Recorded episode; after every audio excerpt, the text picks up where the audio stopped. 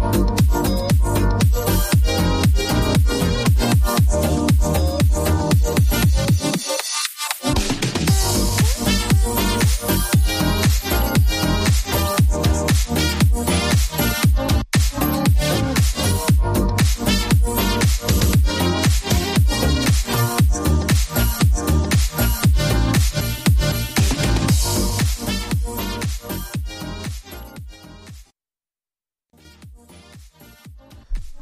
Hola y bienvenidos a una nueva edición de Florida 2.0.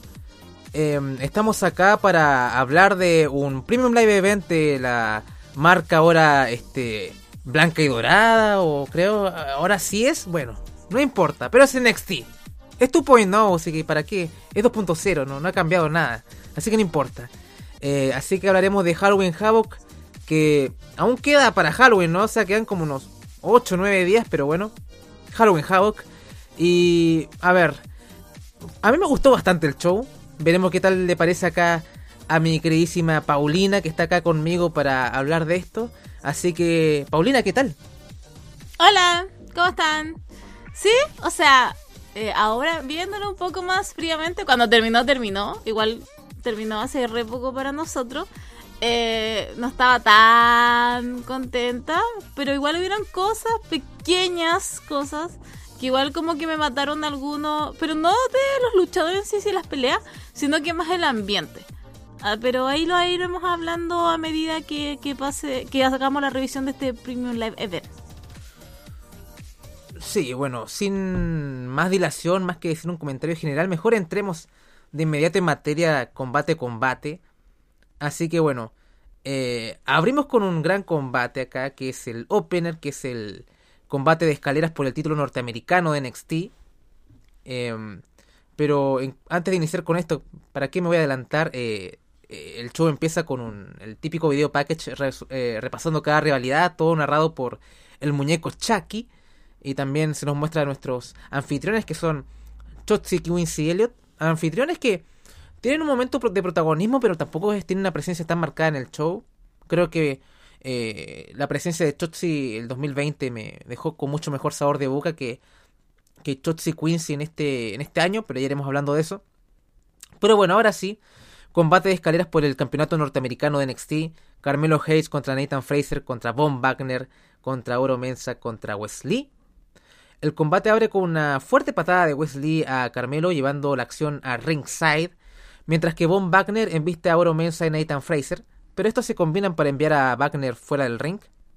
Mientras tanto, Nathan aumenta la velocidad y se lanza en crossbody sobre Wagner. Eh, Mensa y Oro Mensa le hace un backdrop a Carmelo y este cae sobre la escalera. Wesley hace un, una dropkick que también envía a Oro Mensa hacia la escalera y Wesley toma el control de la escalera, pero también del combate. Von Wagner logra frenar a Wesley con una Big Boot. Powerbomb de Von Wagner a Fraser sobre la escalera. Nathan Fraser se lanza en Missile Dropkick sobre Hayes, quien cae de la escalera. Hay muchos spots con escaleras acá, porque bueno, es un combate de escalera. Eh, Wesley cae con la escalera sobre Nathan Fraser, un spot en que la gente reacciona bastante. Corean ya This is Awesome. Spanish Fly desde la segunda cuerda de Nathan Fraser sobre Carmelo. Eh, que cae sobre la escalera. eh, Oro Mesa sube acá a la escalera. Trick interviene y saca de equilibrio a, a Mensa, quien cae en ringside sobre todo el mundo que está ahí. Por alguna razón, Mr. Stone y Trick Williams se suben a la escalera y pelean ahí por el, por el título. No entiendo mucho ese spot, debo decir, debo ser sincero. Pero bueno, al final Trick logra repeler a Mr. Stone, que pierde, eh, que cae, creo que a ringside. Pero en el proceso también este, la escalera cae, así que también el mismo Trick. Von Wagner lanza la escalera a ringside, donde cae sobre Wesley Fraser. Y Von Wagner empieza a mover la escalera, a preparar un spot, ¿no? Y eh, la escalera casi. Von Wagner casi mata a una señora con la escalera. O sea, por poco le llega la escalera de lleno a la pobre señora. Y la gente ve esto y corea asshole, ¿no? Le dice, bueno, imbécil. Le corean a Von Wagner. Gran momento para, para nosotros. Eh, que estamos poniendo un poco over a Von Wagner. Ha mejorado el hombrón. Pero acá. Eh, no, no nos hace la tarea fácil. Te, te queremos, Von Wagner. Pero casi matas a la señora. Bien, eh, Frog Splash de Nathan Fraser sobre Von Wagner que rompe la escalera. La gente grita holy shit. Wesley saca una escalera mucho más grande. Von Wagner lo frena y lo arroja tan lejos que cae sobre la mesa y la gente queda impactada. Vemos varias tomas eh, de, eh, de cara al público que está bastante en shock con todo esto. Porque en verdad se vio fea la caída, pero afortunadamente no fue nada serio. Eh, Oro Mensa y Nathan Fraser unen fuerzas contra Von Wagner. Mensa y Fraser luchan en la cima de la escalera intentando alcanzar el campeonato. Carmelo aparece para impedir que, Mense, que Mensa perdón, logre, sacar el, logre sacar el título. Carmelo sube la escalera, toca el título, pero aparece Wesley ahí desde la muerte y baja Melo. Ambos intercambian golpes. Eh, Wesley aplica una meteora eh, sobre Carmelo que también ahí impacta contra la escalera que había, aparte de la escalera que está erguida, ¿no? De cara al, al campeonato. Así que ya Wesley sube la escalera, retira el cinturón y se corona como campeón norteamericano en un gran combate que, bueno, ¿cuántos spots con escaleras? Muchos. Me aburrí de decir escalera durante toda la descripción. Pero bueno, Paulina. Eh, en primer lugar, eh, el único que tuvo presentación diferente fue Carmelo, lo cual al tiro puso mis alarmas y yo dije, para esto vamos a hacerle, para esto perdió el título, lo, lo ganó solo Sikoa y ahora nos vamos con esto. Me pasó eso, pero a medida que iba, a mí me costó mucho conectar con el combate mínimo, yo creo que seis minutos. Y en esos seis minutos, y debo decir que el MVP por lo menos de este combate fue Von Wagner. Yo, ves que salía Von Wagner, yo estaba más fuerte, era el que estaba dominando y me ilusioné un poco porque aparte de Wesley era mi otro favorito para que ganara. Así que estaba muy contenta, estaba, yo estaba feliz. Y voy a defender a Von Wagner porque en ese spot de cuando está sacando la escalera de abajo del ring, claro, va tirando hacia atrás. Pero la señora tampoco se mueve, o sea, la señora simplemente se queda ahí. Y después, no sé en qué minuto, cuando la gente alrededor comenzó a gritar, oye, no siga porque si no la vas a golpear, pero recién ahí porque ella tampoco se movía. Así que voy a, voy acá a defender a, a Von Wagner.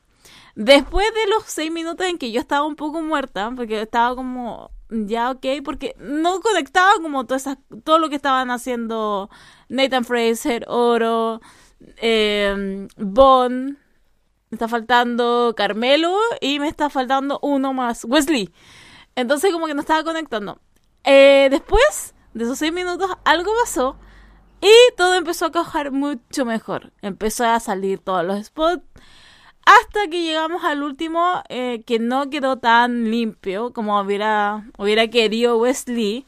Porque igual quedó un poco frío. Pero estábamos contentos por Wesley porque el hombre se ha esforzado mucho. Ha estado solo. Ha tenido un viaje. Literal tuvo un viaje de para reencontrarse a sí mismo.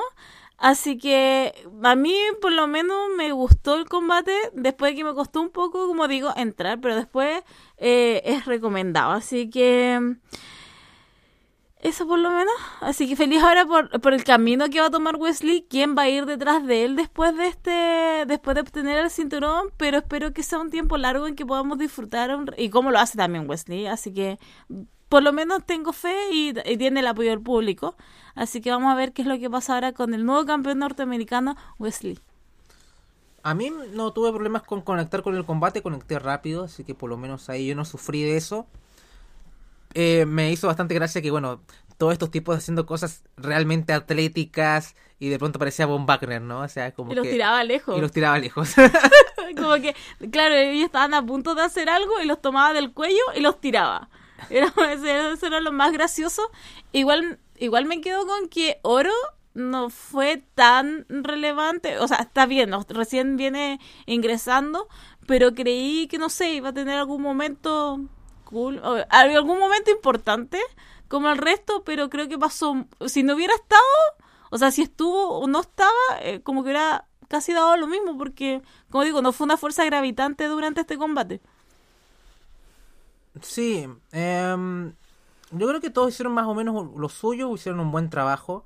Eh, más o menos el, el, los compases finales con eh, con Wes y, y, Carmelo, dada la historia que iban teniendo, ¿no? no se sintió con tanta fuerza. Tal vez también porque el spot no salió del todo bien, porque la escalera no se rompió con esa meteora de, de Wesley. Entonces fue como ya, ok, ganó, ganó Wesley ¿Será? Así como lo recibí. Pero igual está, estoy contento con, con el resultado. Igual en la prueba lo decíamos, era como que estaba muy tirado para Wesley. Mi corazón decía un poco Von Wagner, ¿por qué, era, ¿por qué no apostamos por él? ¿no? O sea, tenía alguien que hablara por él y era fácil de buquearlo. Entonces, mm. veremos qué tal con Wesley eh, en esta en esta ostentación, su primera ostentación individual como eh, miembro de, NXT, como campeón norteamericano. Mm. No sé qué va a pasar con Carmelo, probablemente ya vaya a subir quizás. La gente dice hit row, por favor, no, me quiero volar un testículo si pasa eso. Eh, figurativamente, claro está. Eh, Dios mío, no lo, no lo mezclen con esa gente, por favor. Que esté con Trick, tienen gran química, funcionan bastante bien. así que podrían funcionar como tag o o potenciar a Carmelo individualmente como quieran, como lo quieran introducir a Carmelo, ¿no? No lo veo mal si lo quieran presentar como tag por un tiempo después ya ver qué hacemos.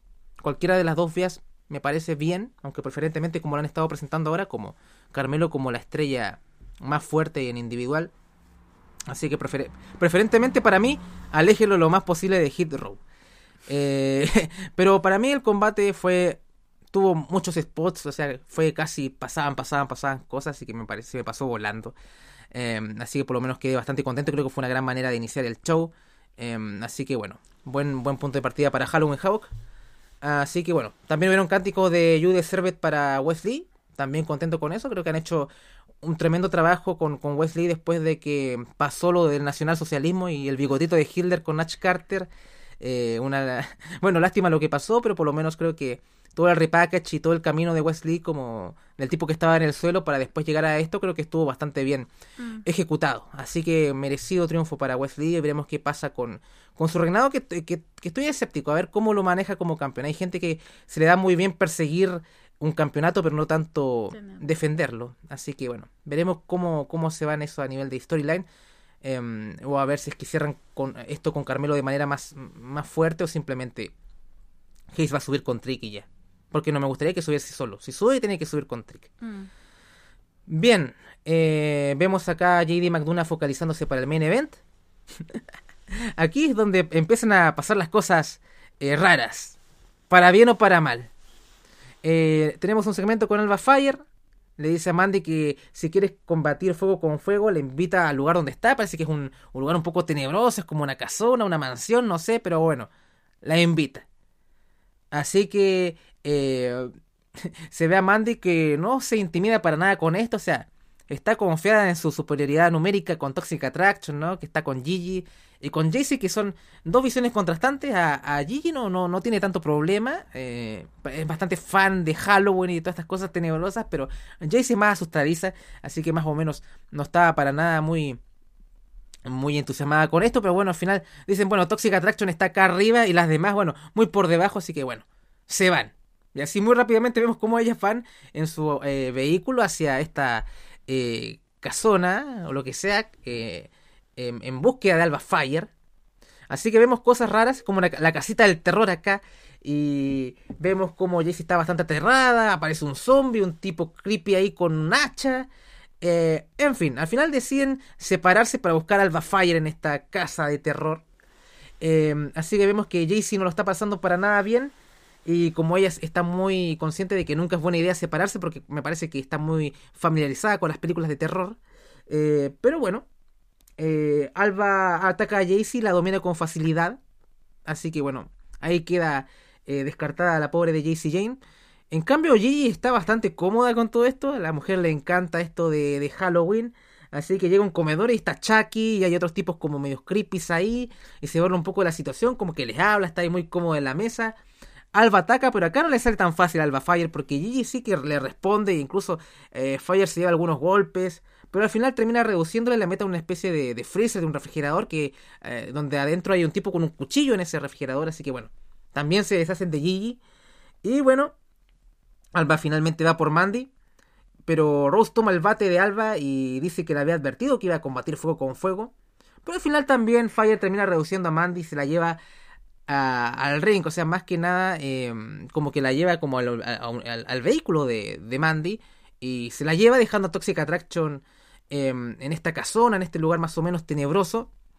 Y dice, ah, mira qué bien, ¿no? O sea, ya ok, vamos a tener uno contra uno y es una manera muy Halloween de dejar las chicas ahí te puede gustar o no este tipo de segmento, pero yo lo dije, ah, está bien, estuvo divertido Halloween Havoc.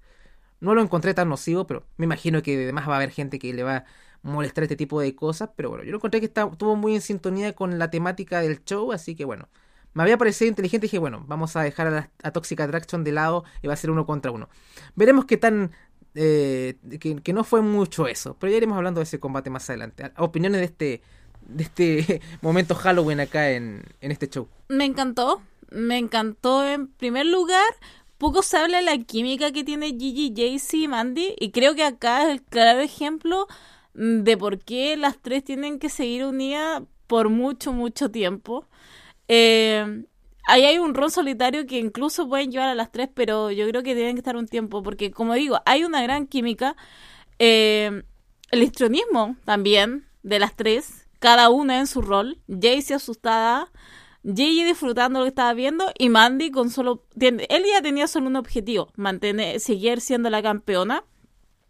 Y con Alba también, o sea, me gustó que haya tenido el face paint ahí. Mm. Eh, por lo menos le daba otro, otro, otra aura.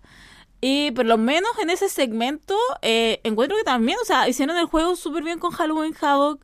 Eh, como digo, dañaron la historia.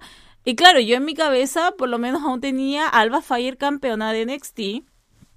Y yo estaba feliz por lo mismo, porque yo dije, una manera curiosa y original de dejar a y a Jessie, que siempre son las que salvan el campeonato de Mandy. Y yo dije, ya, ok, ellas van a quedar porque después de lo que había pasado, asumí que me iban a volver. Pero ahí lo veremos. Pero como digo, creo que fue un buen segmento, encuentro que fue una buena historia. Creo que estuvo muy bien realizado entre las cuatro. Y nada, encuentro que íbamos bien, íbamos bien.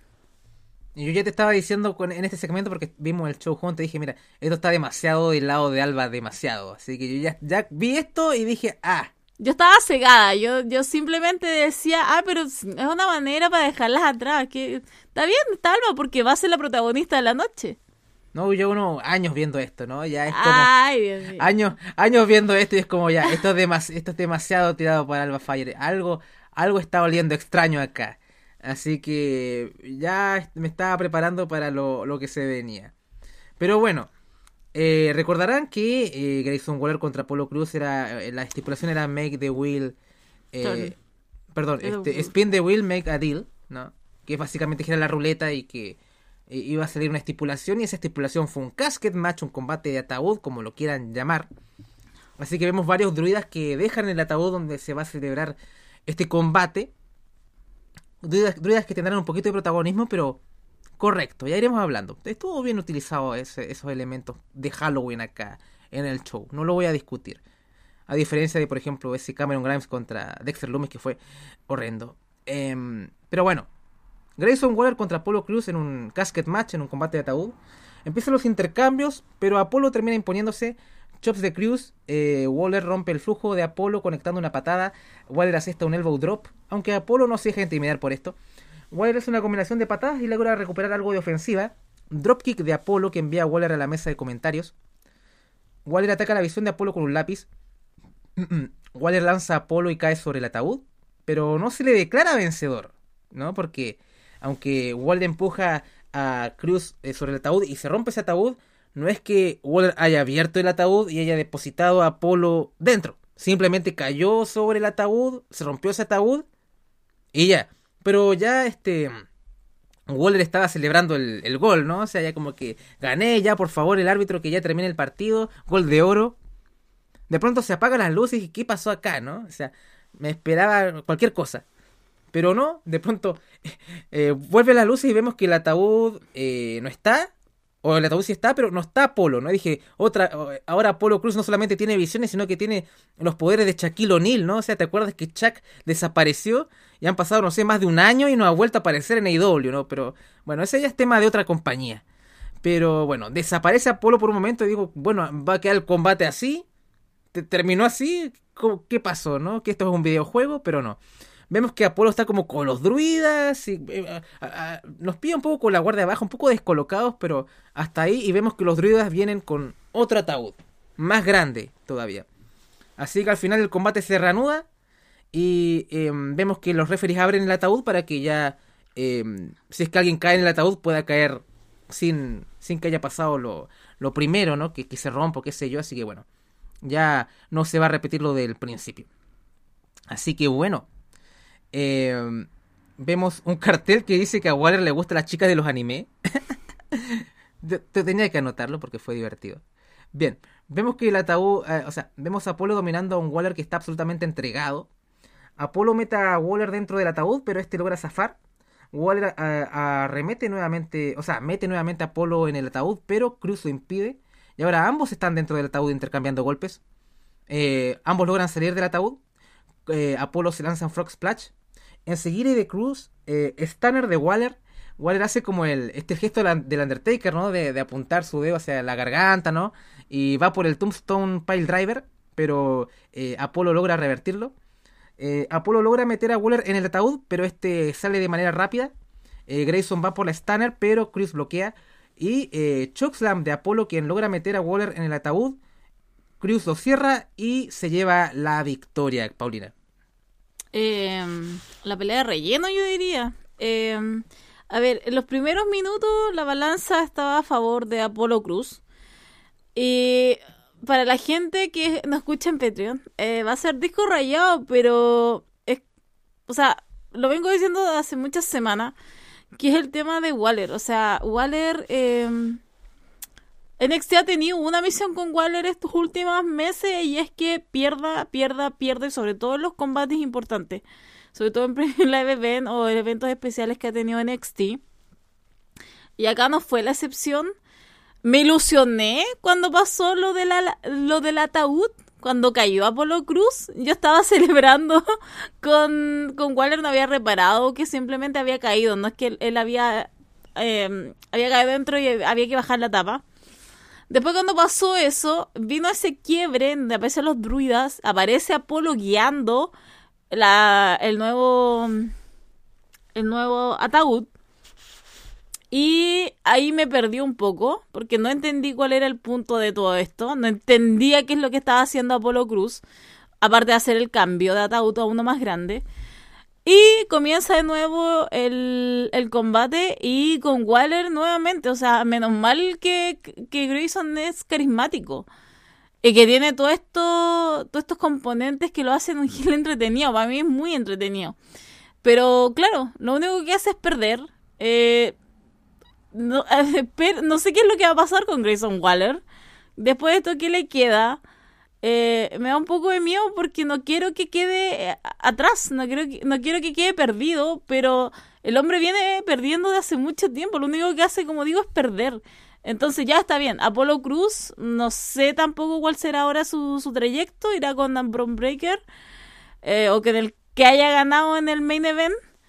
Eh, pero es como que no me, me, preocupa como fanática de NXT 2, de, NXT 2.0 me preocupa y ahora con este nuevo NXT aún me preocupa más porque como digo viene una racha perdedora y está muerto ahora pero eh, pero eso de verdad que me que quedé como, bueno, ya esto nos podríamos haber ahorrado y esto podría haber sido un semanal. Ya que la otra semana vamos a estar más cerca de, Halloween, podría haberse, no, podríamos haber ahorrado esto y tirarlo para otra semana si total resultado era obvio que Grayson Waller iba a perder yo no tengo ninguna preocupación por Waller. Apareció el banner, el banner de NXT y aparece From Breaker y está Waller y está ahí con la cara con, Nikita Lyons y todos. Lo tienen bastante bien considerado, tiene protagonismo en el show, tiene el Grayson Waller Effect. Yo, en el lugar que está todavía está bien. Aquí discrepamos. Ya va a llegar el momento. Pero el tipo, al final lo importante es que tenga exposición y que tenga protagonismo y no lo, se lo van a quitar. O sea, hay muchos tipos que ganan mucho más combate y tienen mucho menos tiempo en pantalla. Entonces, eh, va a llegar su momento, todavía no está en el nivel de ir por los títulos, no ha llegado ese, como a ese estándar, entonces, y no va a ser complicado para ellos buquearlo de esa forma cuando llegue el momento de, tirar el gatillo con él. Y como tú bien dijiste, Paulina, es tan entretenido que al final es como fácil de, de es como un comodín Waller, ¿no? Es como un poco víctima de aquello, pero no soy tan negativo ni me duele tanto, por lo menos yo. Así que por lo menos se nota cuando tú ves el show que en verdad lo tienen bastante bien considerado. Entonces, como que si fuese como el tipo lo van a enterrar y va a desaparecer de pantalla, esa es la preocupación.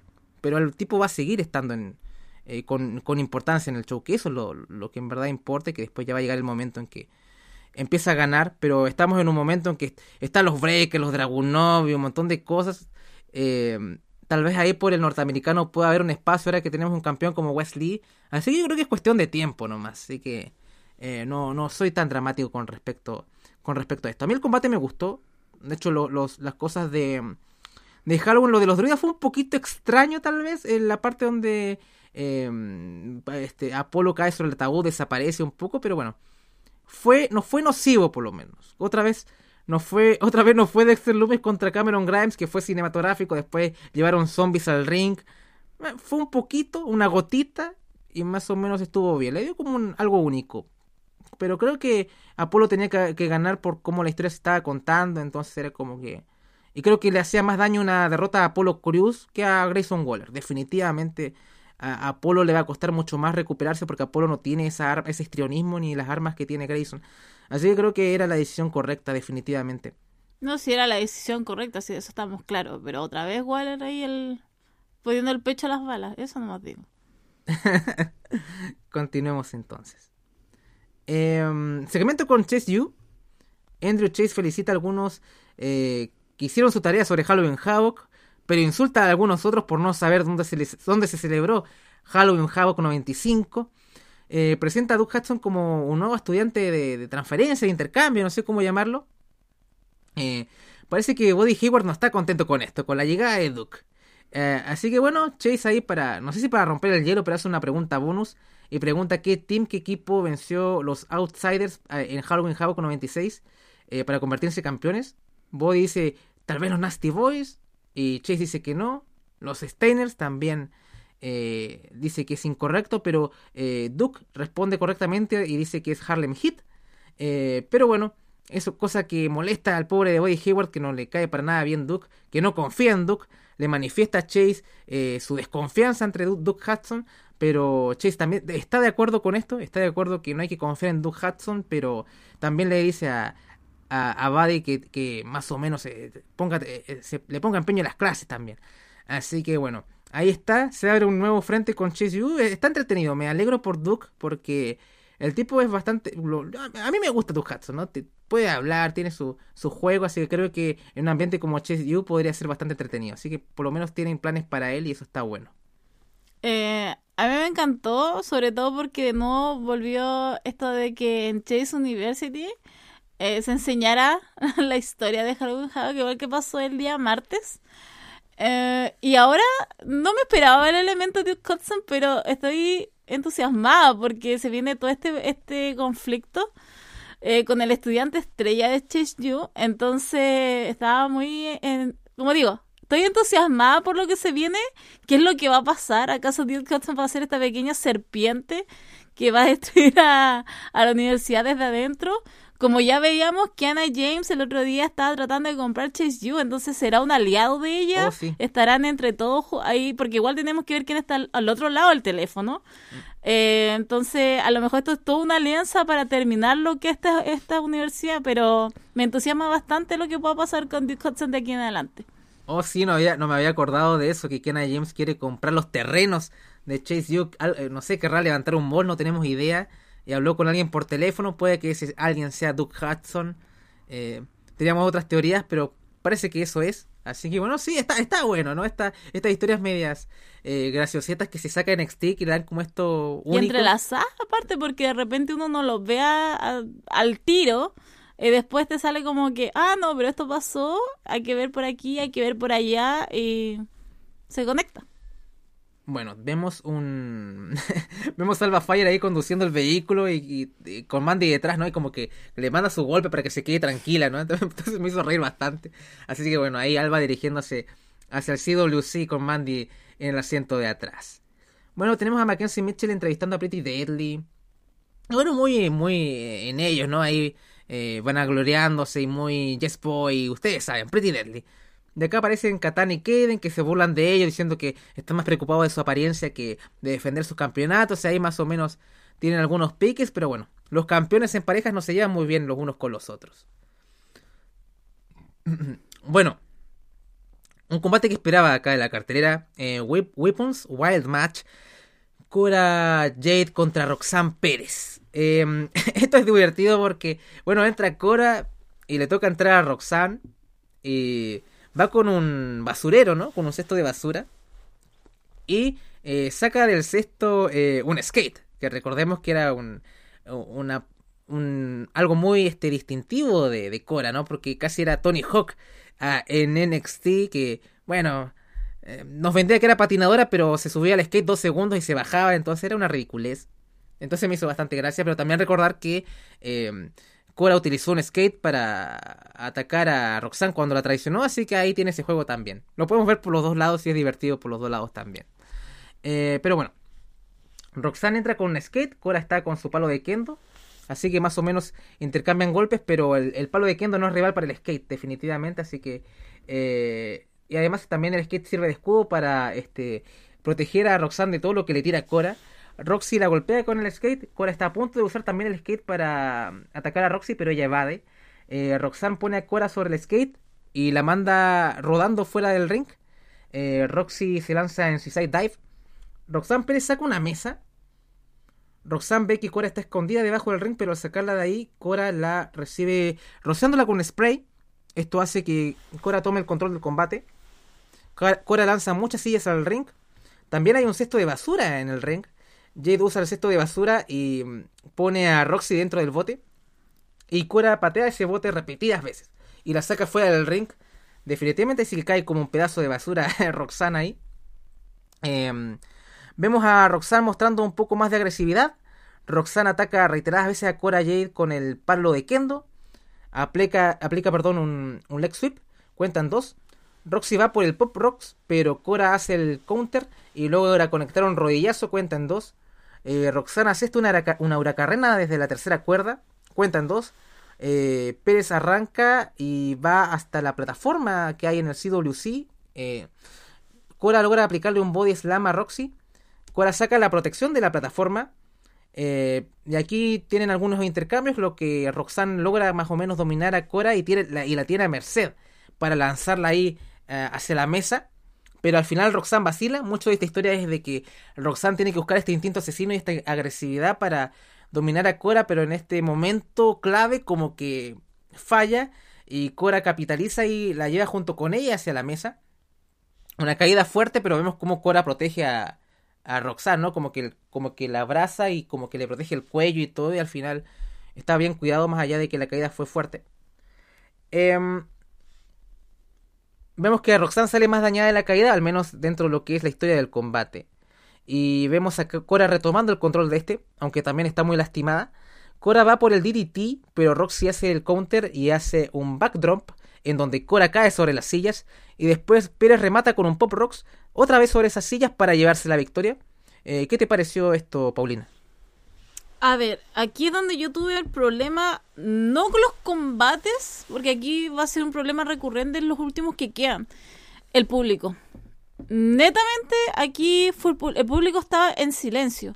O sea, incluso con los spots que, que parecen fuertes, el público no, aparte de un par de personas creo, ni se mudó, no había reacción, entonces, claro, yo me puedo involucrar con lo que está pasando, pero lamentablemente hay cámaras y se ve cómo está igual el público. Yo no sé cuál es el requisito para ir al a, a ver un, sobre todo un premio live event ahora de NXT pero no sirve de nada que tú tengas un gran producto en el ring o grandes segmentos si después tú tienes un público muerto.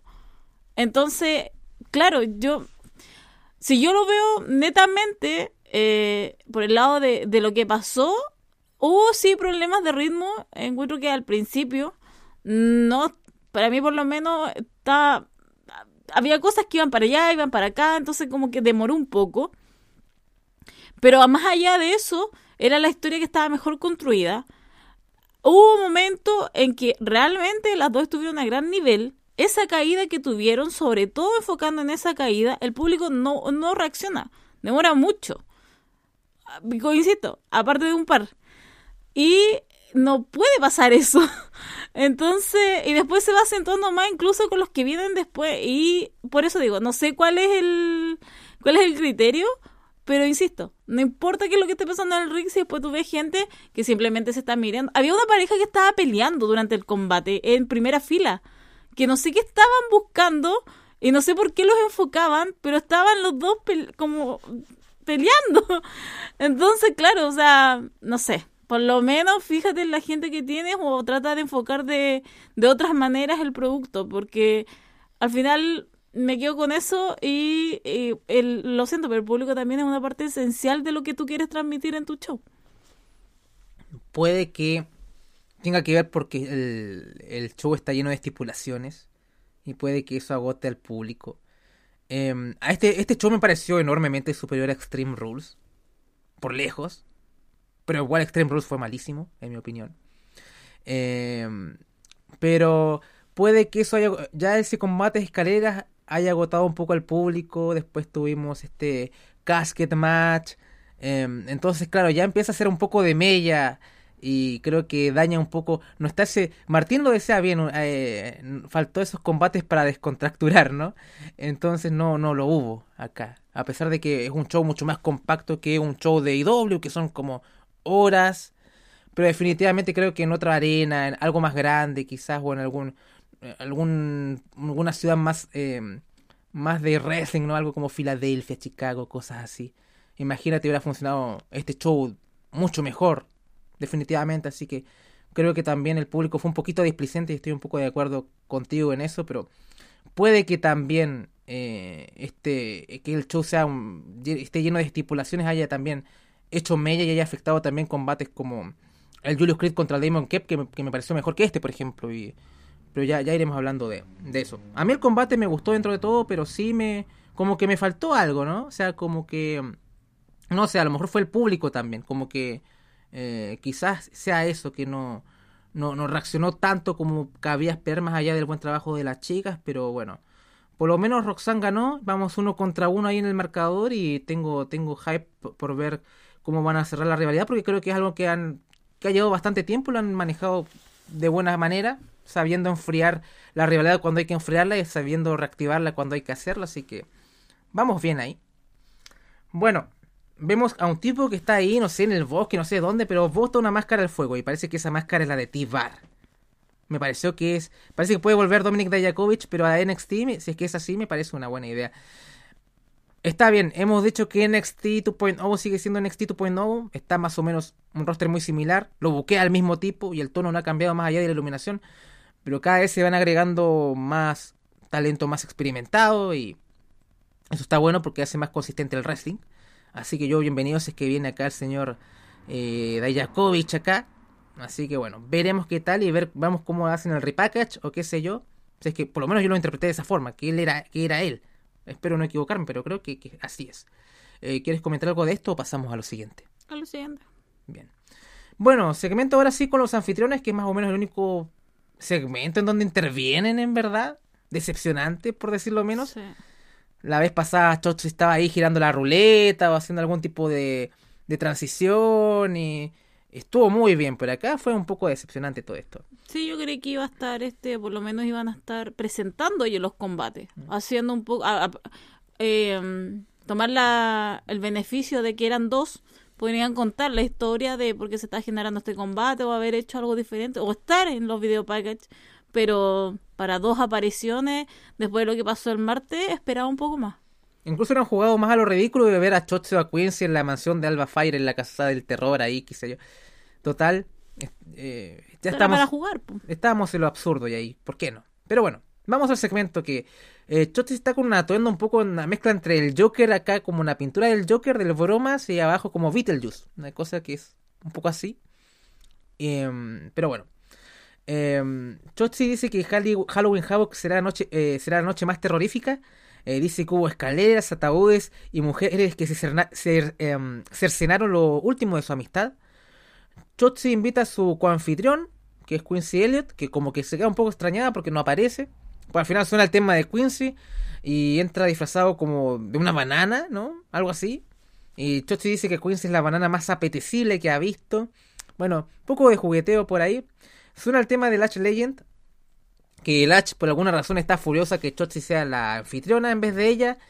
Quincy le recuerda que su talk show, que ella tenía también un, segmento donde hacía entrevistas, fue cancelado hace bastante tiempo. Gracias a Dios porque era bastante malo. Em, dice que Latch no es tan fabulosa como su coanfitriona y que se devuelva a su camerino, ¿no? Quincy le dice a Latch que tiene muchas virtudes, que salta, es explosiva, es atlética, pero que ella en el micrófono es definitivamente lo más horroroso que se ha visto acá en Halloween Havoc. Eh, la, la, entierra totalmente a Latch, me reí mucho con esto. Chotzi le dice a Quincy que ella puede encargarse, no necesita que alguien hable por ella, así que le aplica un DDT a Latch y el segmento termina con Chotzi dándole nalgadas a Quincy, que ya le había dado nalgadas em, en el capítulo semanal de, de esta semana, perdón la redundancia. Así que bueno, más nalgadas. Hay bastante nalgada en este, en este show últimamente, ¿no? Llegó Quincy y nalgadas por aquí y por allá.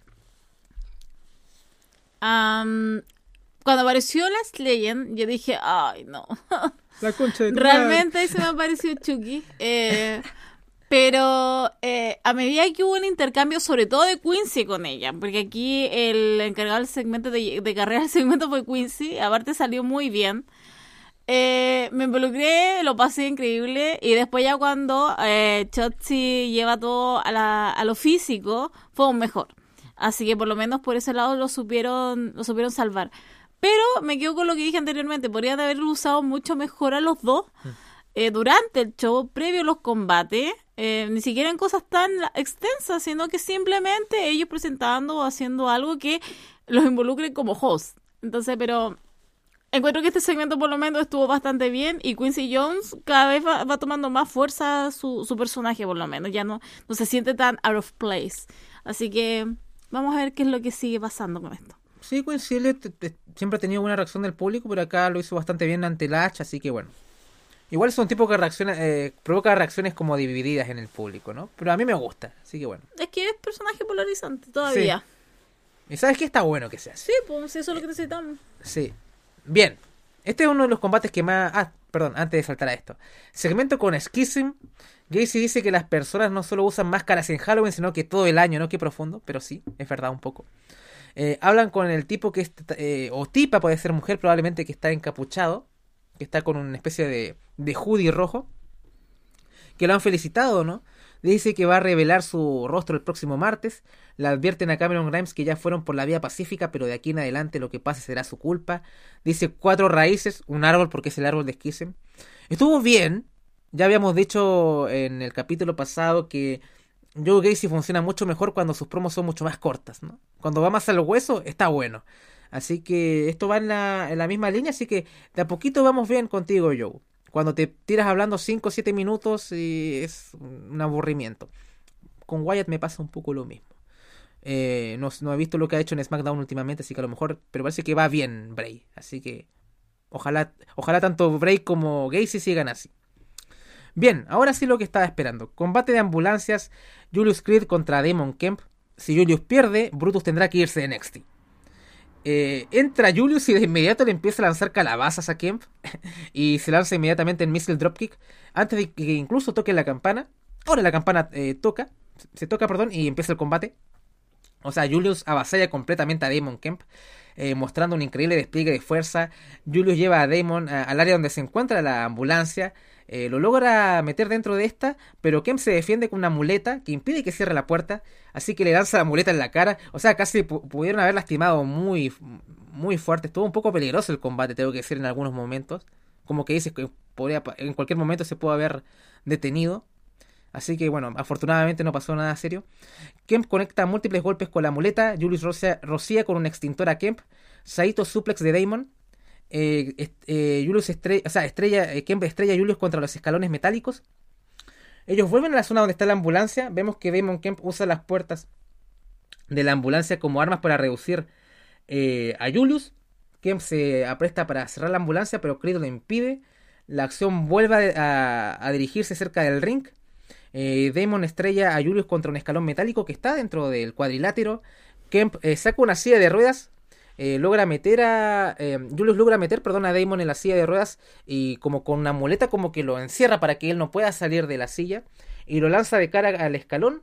Eh, Damon Kemp logra utilizar el extintor para hacer retroceder a Creed, pero este busca una camilla. Julius le lanza la campana a Damon, pero este logra bloquear con la silla, o sea, se lanzan muchas cosas. Incluso Kemp lanza la silla lejos, dije, menos mal que lo lanzó hacia allá porque le puede haber caído a alguien o qué sé yo. hay momentos como un poco no sé, gratuitos, que pudo haber, pasado algo malo y afortunadamente no pasó. Demon mete a Creed dentro de un carro. Eh, estos carros como cuando meten ropa para lavar, no sé, no sé cómo lo podría explicar, pero un carro que tiene ruedas y lo estrella contra la ambulancia. Em, sí, y una y otra vez. Eh, Kemp logra meter a Julius dentro de esta ambulancia y acá es donde el momento que más sufrí porque eh, Estrella, o sea, usa las puertas de la ambulancia para este, dañar las manos, creo, de, de Julius Creed. Dije, Dios mío, acá, acá, acá, lo, acá lo perdemos, chicos. Acá perdemos, eh, se nos va Julius. Pero como que, no sé, el poder de la amistad, el poder del hermano, no sé, mi familia, no sé, bien Diesel, qué sé yo, pero le da un choque de adrenalina y acá es un monólogo porque absolutamente es una bestia, modo Berserk eh, Julius eh, Creed, porque básicamente lo mata, lo lanza por todos lados, lo lleva a ringside, le da una serie de sillazos, la misma serie de sillazos que le hace Damon Kemp a Brutus hace unas semanas atrás. La gente empieza a corear, a corear extrañamente que usa una calabaza, pero bueno. Julius le hace una powerbomb sobre la camilla, un Siding Glariat usando una silla, logra meter a Damon Kemp en la ambulancia y cierra la puerta para llevarse la victoria. Disfruté bastante el combate, pero hubo momentos que dije, bueno, ah, hubo spots peligrosos. Casi en verdad se matan estos tipos, pero en verdad eh, lo disfruté bastante. Ah, primero voy a dar mi opinión con respecto a Joe Gacy, que igual esta semana me ha gustado lo que ha estado haciendo, porque como que controla su narrativa al tomar la cámara y hablarle directamente. Y parece que no le gusta sujetarla mucho y me gusta que sea eh, directo y conciso. Así que ya ahora con este nuevo elemento, que yo creo que es mujer, eh, también me, me, me, interesa cómo lo va a llevar, porque ahora van a usar estas máscaras, creo. Entonces, quiero ver qué tan lejos lo van a llevar y cómo va a seguir todo esto. Así que eso, me entusiasma, increíblemente ahora me entusiasma Joe Gacy. Ahora, el combate de Julius Kem eh, me encantó. Porque se nota que acá hicieron un trato de caballeros, parece, en backstage, de que se iban a dar. Porque realmente eh, la manera en que se tiraron sillas, se tiró, tiró esas calabazas que había en la entrada, en, la rampa, en la pequeña rampa que hay en NXT, eh, Julius Creed hacia Damon Kem. Em, la manera también que le aprieta los dedos en la puerta a Julius por parte de Kem. So, cómo se tiran, cómo se, insisto, cómo ellos se toman, cómo se golpean, ahí hay un trato que vino desde atrás. Entonces, nada, eh, yo por lo menos en, por mi por mi parte estaba muy entusiasmada con el combate, pero aquí no me mató tanto el silencio del público porque había dos lugares. Estaba el el, escenario principal y después estaba el, el lado de backstage donde estaba la ambulancia y había un pequeño grupo que estaba animando y animaba bastante y ahí es donde se nota el cambio. Entonces, claro, estábamos en esta parte que era el principal, el público estaba un poco más en silencio, pero Julius y Kem, insisto, estaban haciendo un gran trabajo. Y después cuando se iban hacia atrás, igual, nuevamente hacían un gran trabajo, pero ahí lo elevaba mucho más el público, el pequeño público que estaba ahí. Así que no nada que decir. Para mí, sí, también favorito, uno de los favoritos top 3 de, de la noche. Por lo mismo. Y Julius, creo que a Julius le falta hablar más en los combates, como sacar un poco de, esa personalidad que muestra tanto cuando hace sus promos. Creo que le falta, porque las veces en que, le estuvo, que estuvo hablando, le, decía, le recriminaba cosas a Kem, creo que brillaba aún más. Y el gear también, Dios mío. Tiene que cambiar. Me gusta cuando usa el, el completo.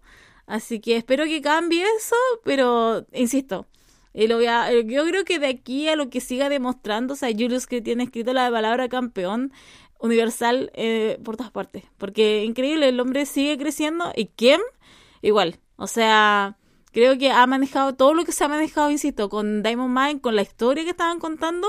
Me faltó Ray Strong, eso sí. Hmm. pero eh, aparecerá, supongo. Es más, cuando estaban los tres reunidos, eh, de Diamond Mine. Creí que iba a aparecer, pero bueno, no apareció. Espero que ya aparezca pronto, pero muy, muy, muy buen combate y buena actuación de Julius y Damon. Sí, para mí cumplió las expectativas. Fue un combate extremadamente físico. La estipulación se usó, se usó bastante bien. Eh, creo que ambos lo hicieron bien. Y Julius se vio como una maldita bestia, que es lo que es. Así que bueno, a esperar que, que sigue esta historia de comillas, porque se supone que eh, si ganaba Julius, eh, Damon Kemp tenía que darle una revancha a Brutus. Eh, así que veremos qué tal con eso. También está Roderick Strong ahí. Probablemente con, con Cole y Roxanne sea como hablando de feudos debe ser lo mejor que hay en, en, la marca. Así es, es, como refrescante ver que los mejores feudos de NXT son de gente joven, ¿no? No es que sean los, los tipos más importantes en el, en el kart ni nada por el estilo, ¿no? Entonces está bueno eso. No es que el, el, Star Power, que tampoco hay mucho Star Power acá, pero en esta marca que eso es como la, la gracia que tiene NXT. Eh, que con, con, lo que tenemos eh, empecemos a tener como buenos shows y eh, las audiencias incluso le está yendo mejor que el Black and Gold. Teníamos razón. Eh, así que bueno. Los números no mienten, como diría el buen papi. No, perdón, el tío del campeón. Bien. Eh, acá ya es donde empieza a oler un poco feo el show, ¿no? Íbamos bien acá. Pero bueno, combate por el título femenino de NXT. Mandy Rose y Alba Fire. Y aquí ya empezó a oler feo ya desde el principio porque ya con el segmento previo me empezó a oler que Mandy retenía. Imagínate que si este era el gran combate donde Mandy perdía, no hubo entradas, no hubo nada. Obviamente era orgánico porque o sea, Alba Fire la, la, trajo a la fuerza y todo, entonces como que era extraño hacer entradas, pero que no hubiese una presentación de Big Match cuando supone que debería haberlo sido, debería haber, de, debió haber sido así. Eh, había muchas pistas de que pasó lo que tenía que haber, lo, que pasó lo que pasó, ¿no? Pero bueno, Vemos un inicio fuerte de Alba, pero la campeona logra responder y mostrar su despliegue físico. Mandy inicia su dominio, llevando a Alba contra las cuerdas. Fire empieza a responder con una serie de patadas. Mandy aplica un Spine Buster, cuenta en dos. Fire va, eh, Alba Fire va por la Phantom Bomb, pero ya Toxic Attraction interviene y acá me empezó a molestar, ¿no? O sea, se supone que habíamos tenido todo este segmento que por lo menos a nosotros nos gustó esto de la, de la casita del terror, para que, bueno, tener una excusa para, para que Toxic Attraction no intervenga, ni cómo llegaron. ¿Cómo llegaron Toxic Attraction? ¿Quién la, quién la pasó a buscar? Eh, eso es, no sé, es raro. Pero bueno, están acá. Eh, Alba aplica una super kick a Jaycee que cae sobre Gigi y el referee, que queda obviamente noqueado, porque ustedes saben, los árbitros son lo más frágil en el mundo del wrestling. Eh, así que eh, Toxic Attraction aplican un high and low sobre eh, Alba. Así que Mandy conecta su finisher que se llama el Kiss by the Rose, o por lo menos el rodillazo que hace. Y el referee ya a esta altura está recuperado y hace la cuenta en tres para llevarse la victoria y retener el campeonato. Así que bueno, todos estamos como esperando que, que Mandy lo perdiese y no, lo perdió. Eh, Cárcamo. Eh, ¿Sabes lo que me pasa con esto? Es que Mandy Rose no está en el punto en que necesite a Toxic Attraction y que se, eh, se involucren. Porque incluso ella puede hacer la misma trampa, si es lo que querían, y ganar. Pero Mandy, o sea, si ustedes ven el combate, que los invito a que los vean. Si como si un año tú decías Alba versus Mandy, era como, ah, Mandy, ya ok.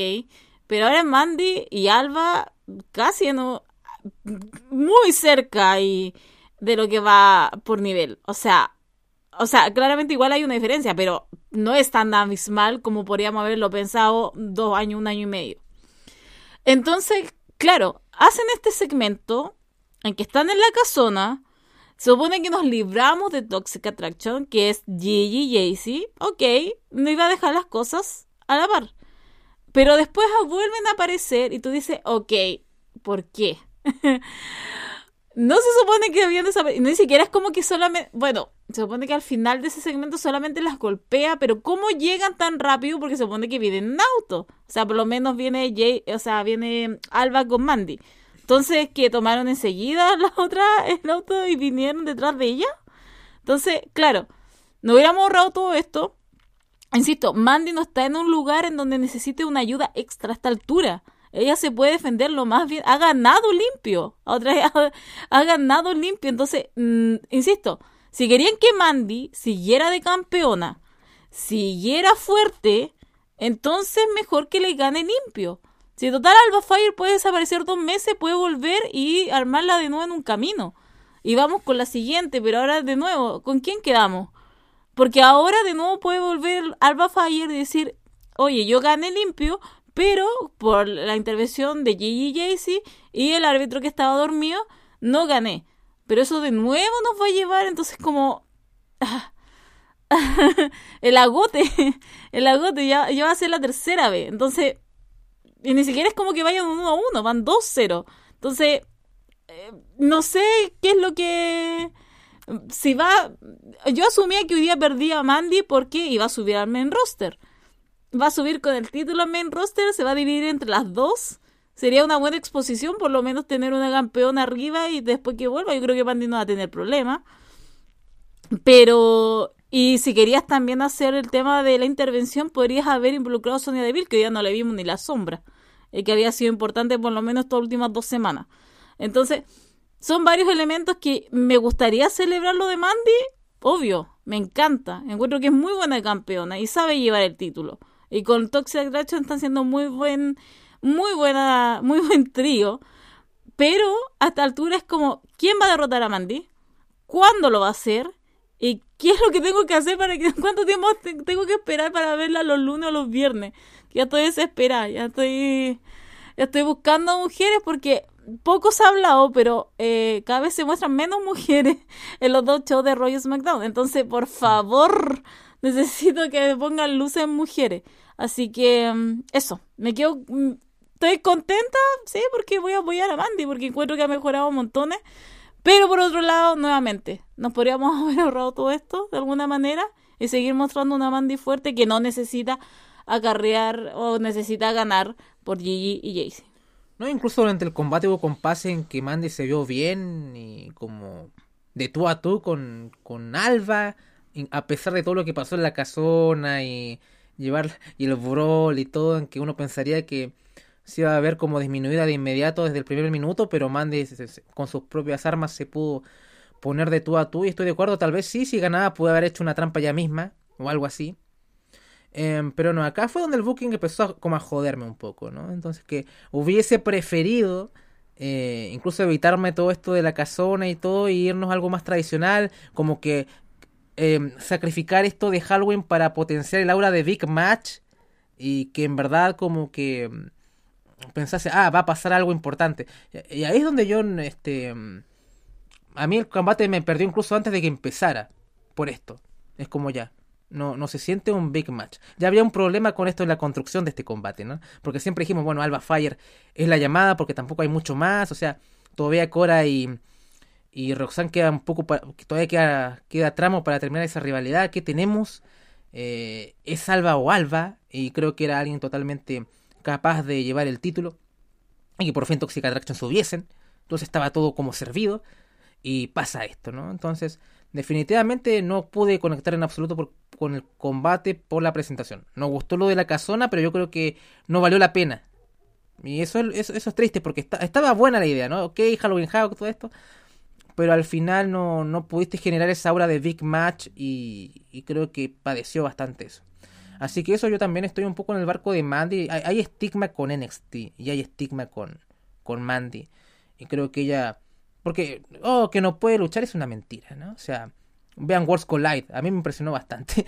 Eh, la mujer si está con, con, con, buenas workers como, como Alba va a rendir, ¿no? O sea, no te va a dar el combatazo, pero si trabajas con alguien eh, buena, que hay bastante en el roster, sobre todo en el main roster, eh, o sea, no veo que tenga problemas o sufra porque el personaje y Toxic Attraction tiene una muy buena presentación, entonces no necesito que sea una Horsewoman ni Bianca Belair o qué sé yo. Con lo que es, está bastante bien, cumple. No, y aparte ha mejorado por ella misma, o mm. sea, remontémonos hace un año y claro, podríamos seguir con esto de Mandy, eh, que le canta solamente quedarse con eso del físico, pero es alguien que ha ido creciendo y se nota que se ha esforzado para lograr un ritmo. Por eso es que a mí me molesta, no en el sentido de que, ah, perdió Alba Fire y no tenemos nueva campeona. Me molesta que a tu campeona la hagas, la hagas, la, la hagas ver débil. Cuando, si era el resultado que tú querías que siguiera reinando Mandy, lo podrías haber hecho lo más bien y la trampa lo podría haber hecho sola o incluso lograr de otra forma, un, incluso victoria limpia sobre eh, Alba Fire. Y nada hubiera pasado porque el público también estaba con Mandy. Pero, nuevamente, volvemos a eso de que ahí ah, nos quedamos de repente con una mala visión, pero... eh, y bueno, de la gente que todavía sigue hablando y disminuyendo el producto, bueno, no lo ven nomás. ¿Qué más vamos a pedir? Hay mucha gente que se está subiendo la Nextineta Mm. eh, y me ha sorprendido para bien. ¿Y quién lo dijo primero? Nosotros. O, o si no fue primero, vamos por ahí, de los primeros. Pero déjame, de- llevémonos el crédito un poco. ¿Quién, quién dijo Chowa desde, desde hace mucho tiempo? Porque ha tenido bastante buena recepción. El show estaba leyendo un poco redes sociales y creo que gustó bastante dentro de todo. Creo que este generalmente fue el punto negro para, para todos en común, pero en general el show creo que gustó, gustó bastante. Así que bien, sacando un poco el estigma de, de 2.0, que sigue siendo 2.0, aunque le hayan quitado el, los números. Bien, tenemos un, eh, un segmento con Mackenzie Mitchell entrevistando a Soy Stark y Nikita Lyons. Se ve a Soy entusiasmada viendo que hace un año vio cómo su carrera estaba en peligro, pero ahora está a puertas de poder ganar nuevamente los títulos en pareja. Vemos a Nikita también muy animada, muy entusiasmada con todo esto. Y aquí aparecen Edris Enofe y Malik Blade, que también son retadores por los títulos en pareja. Y se ven que se apoyan y que hay bastante buena vibra. Y es como totalmente todo lo contrario al segmento con los campeones, con Pretty Deadly y, y Katana y Kaden. Entonces es divertido cómo lo plantearon, ¿no? Cómo los campeones en pareja no se llevan bien, pero los retadores sí. Eh, pero más que nada un poquito para eh, prender un poco este eh, Tag Team Tuesday, ¿no? Este, estos combates titulares lo- en el próximo martes. Eh, ¿Algo que agregar o sigo? Nikita Lyons, creo que tu palabra exacta fue infartante, Nikita Lyons. Nikita Lyons estuvo infartante. Se tomó su tiempo en recuperarse Andrés cuando la vio y de ahí comenzó a hacer la- las anotaciones pertinentes. Pero me acuerdo que fueron las palabras eh, infartante de Nikita Lyons. Así que espero que de aquí en adelante la infartante Nikita Lyons sea nuestra campeona del norte. Veremos qué tal. Yo todavía estoy con Katana y Kaden y que...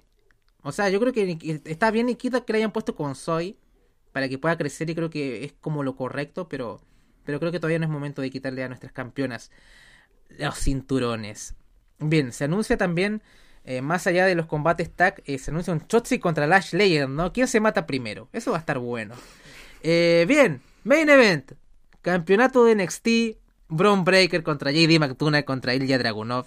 Y antes de que empezara este combate, Paulina decía: ¿Romperá algo Braun Breaker?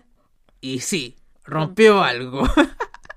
Vemos que la entrada de Braun Breaker eh, lleva una pala. No sabemos De si la pala, sobre todo. ¿Por qué una pala? O sea, entiendo. Sí. Ja- Halloween, terror, cementerio. lápidas. Pero.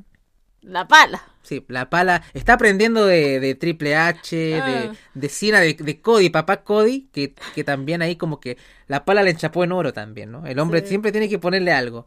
Eh, así que bien, bien Bron ya aprendiendo la- las viejas costumbres de ser, El arte. el arte de ser la cara de la empresa. Si tú quieres ser la cara de la empresa tienes que manejar la pala, no Y, hay otra. Claro, y hoy día sutilmente Baker nos dijo enterré a Ilya y a JD McDonald's. Sí, porque hay una lápida con los nombres de Dragunov y, y McDonough. ¿Y qué pasó? Con la pala destruye las lápidas. Así que un grande Bron, ya de a poquito entendiendo que es verdaderamente ser la cara de la compañía. Así que Mm. el manejo de la pala, introducción a la pala, lo aprobó Bron Breaker. Bien, ahora sí, Bron Breaker contra JD McDonough contra Ilya Dragunov.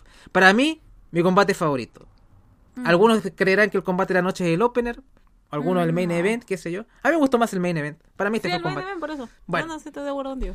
Bien, Dragunov comienza con una patada en el rostro de JD. Breaker la aparta y ataca a McDonough. Eh, Dragunov aparta. Después, esto, esto es gracioso porque, como que ambos detestan a JD, así que uno ataca a McDonough, eh, lo aparta el otro. Para pegarle a McDonough. Después lo vuelve a apartar el otro. Y así que entre Dragunov y Breaker peleándose por quién le pega a McDonough, se enojan entre, entre ellos. Así que JD capitalizó esto y puede ganar control del combate, ¿no? Eh, chops de JD al pecho de Dragunov. Dragunov responde. Eh, Ilya y JD eh, intercambian golpes. Eh, JD aplica un standing moonsault y Ilya hace kick out. Breaker vuelve a entrar en juego, muestra su explosividad y bueno, limpia la casa y mantiene a raya a los retadores. McDonough pierde protagonismo en el combate, pero aquí ya empieza a, jugar y a usar la estrategia y esto me gusta bastante el combate y creo que aquí yo pongo a, JD como, como mi MVP personal porque eh, es parte capital de la historia del combate, ¿no? Eh, él siempre juega que bueno, que los brutitos, los primitivos se peleen y yo voy a voy a aprovecharlo y en verdad lo hace bastante bien porque o interviene para tratar de robarse un pin o para romper la cuenta. Entonces ahí espera el desgaste y, está bueno, eh, quedó bastante orgánico todo esto. Eh, bien, eh, múltiples codazos de Dragunov a Mactuna. Ilya logra mantener a raya a Breaker con un rodillazo y además aplica una diving knee. Eh, esto es gracioso porque ahí leí, lo leí también en Twitter, ¿no? Porque Dragunov hace un coast to coast eh, sobre Joe, eh, sobre Bron Breaker y JD, ¿no? Y decían que JD era como, era como el cesto de basura que usaba Shirin McMahon, ¿no? Así que creo que es una buena analogía. bueno, eh, Bron Breaker y Ilya Dragunov intercambian golpes. Y JD como que empieza a aplaudir, ¿no? Como se están matando. Y la gente aplaude con él, ¿no? Así como... Y la gente empieza a corear JD. Fue divertido. A veces el público en NXT es lo, de lo más nefasto en, en el wrestling, pero a veces tiene sus puntos divertidos. Bien. Eh, Dragunov y Breaker llegan a un acuerdo y se dan cuenta que ya, bueno, hay que matar a este tipo, a McDonough que está troleando. Así que empiezan a, a golpearlo eh, y es como si jugaran ping-pong tenis con él, porque le pega a Dragunov eh, o sea, Dragunov le pega a JD, JD se acerca un poco a Breaker, Breaker le pega. Y después se va hacia Dragunov y Dragunov le pega. Así que bueno, para los eh, haters, una felicidad tremenda para ver cómo, cómo aplastan al pobre JD. Em, Breaker va por el Military Power Press, perdón, sí, Bron va por el Military Press Power Slam eh, sobre Dragunov, pero JD llega y asesta un cabezazo, ¿no? Y la gente empieza a corear en NXT. Eh, acá hay un gran spot. Bron Breaker conecta al Frankensteiner eh, en JD y antes de que caiga al suelo, eh, Dragonov lo recibe en Power Bomb y la gente se vuelve loca, ¿no? así que empiezan a, cantar This is Awesome. JD logra hacer un moonsault desde la segunda cuerda, gran ejecución, siempre es bastante... Eso es poesía en movimiento lo que hace JD, ¿no? Como dicen algunos. Dragonov conecta una Power Bomb sobre Breaker, cuentan dos. 450 de JD sobre Ilya, cuentan dos. Eh, trata de cubrir a Breaker también, cuentan dos. Eh, Brainbuster de JD sobre Bron Breaker, cuentan dos. Eh, oh, acá Bron Breaker hace un suplex a Dragunov y McDonald al mismo tiempo. El típico spot de que todos se agarran, ¿no? Pero bueno, quedó bien. Em, aquí, este, este Breaker levanta a Ilya Military Press Power Slam. Eh, y Breaker va por la cobertura, pero JD lo saca del ring y acá tememos lo peor porque cubre a eh, cubre McDonough y kick out en dos y fue un gran nearfall, ¿no? O sea, vimos cómo, cómo este Dragonov recibe el, finisher de Breaker y vemos cómo trata de capitalizar JD, entonces está muy bien todo lo que hace JD acá en el combate, cumple el papel a la perfección, para, para mí el MVP acá. Em, Breaker empieza a preparar el, la Spear pero Dragunov lo recibe en torpedo. Eh, Ilya sube a la tercera cuerda. Conecta un Senton. Otra vez conecta un torpedo en Breaker. Uno, dos. Vamos a la cuenta de tres. Pero el puto JD detiene la cuenta del referee. La cara que le pone Dragunov a JD es como de ensueño. Es, mi momento favorito del combate, de hecho. Y Dragunov, eh, o sea, lo ve con una tremenda furia JD y empiezan a intercambiar golpes. Em, JD conecta un Spanish Fly a Dragunov en ringside. Eh, vemos que Dragunov y Breaker también intercambian, eh, tienen un duro intercambio en el ring. Dragunov logra conectar un Ensigiri eso, y un German Suplex. por fin Dragunov prepara el torpedo, pero Breaker lo intercepta con un Spear. JD no logra llegar, cuenta en tres, retiene Braun Breaker el campeonato de NXT. Tremendo combate. Combatazo. Combatazo. Esto me va a doler en el alma. Pero un combate entre Ilya y Bron hubiera estado fuerte a nivel físico, de intercambio y de movimiento. Pero con JD estuvo entretenido. Creo aquí había un odio en común hacia JD que jugó mucho en favor, sobre todo en los momentos finales, con los nearfalls, con las intercepciones, con el momento en que le detiene el brazo al referee. cuando creí que se iba a ganar, yo porque siempre, igual yo tenía mucho miedo que apareciera Austin Theory, que él apareciera en escena, y yo decía, a lo mejor en mi cabeza iban a hacer el juego de que gane JD, pero aparezca inmediatamente Austin Theory y gane. Entonces, eso siempre lo tenía en mi, en mi mente y, estaba ahí pendiente. Y cada vez que venía ese Nearfall, yo estaba como, oh, ya, nos salvamos. Pero insisto, creo que hubo una dinámica demasiado buena entre los tres por lo mismo. Porque estaba esta fisicalidad entre los tres, pero estaba este factor de entretenimiento que no que, que JD lo manejó muy bien. Y nosotros hacíamos la broma de que era él el que se iba a llevar el pin, por eso es que estaba acá. Pero no, el pin se lo lleva él ya. Lo cual me parece también un... Me parece un...